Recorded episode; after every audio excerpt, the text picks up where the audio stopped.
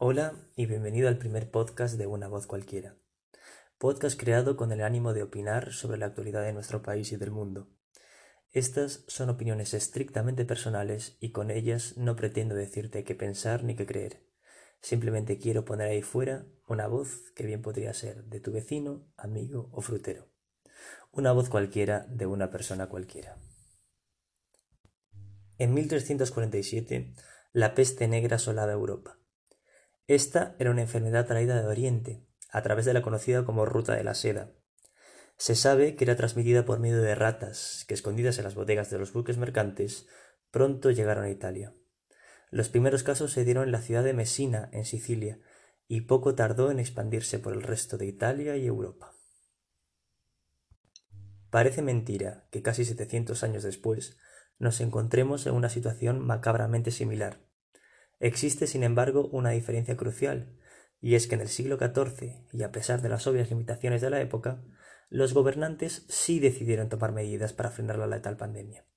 Desde cuarentenas hasta la clausura de puertos y ciudades, prevenciones se tomaron por todo el continente para evitar la entrada de cualquier infectado, para así impedir la propagación del virus.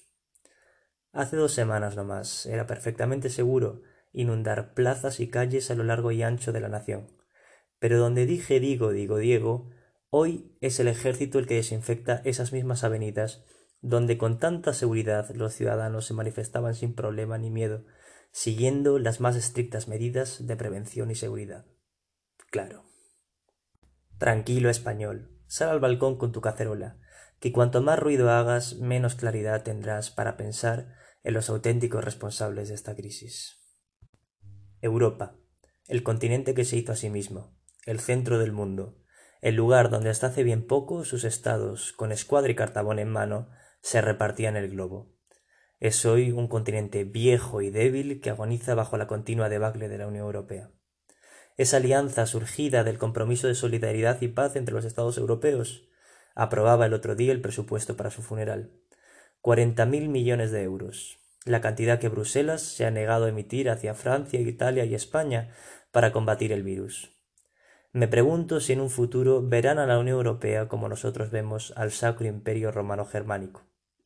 El viejo continente es azotado una vez más por el virus chino y el cáncer turco, y la historia, empeñada en repetirse, pone a Grecia de nuevo como primera línea de batalla, y a Erdogan, obsesionado en conseguir lo que Jerjes y Solimán el Magnífico no pudieron. Sea como fuere, el limes oriental se refuerza y empieza a recibir ayuda de otros países europeos, que por propia iniciativa han empezado a enviar hombres y recursos como si de las antiguas polis griegas se tratara.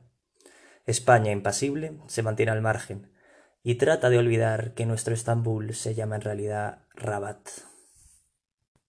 Un virus letal campa a sus anchas por el mundo.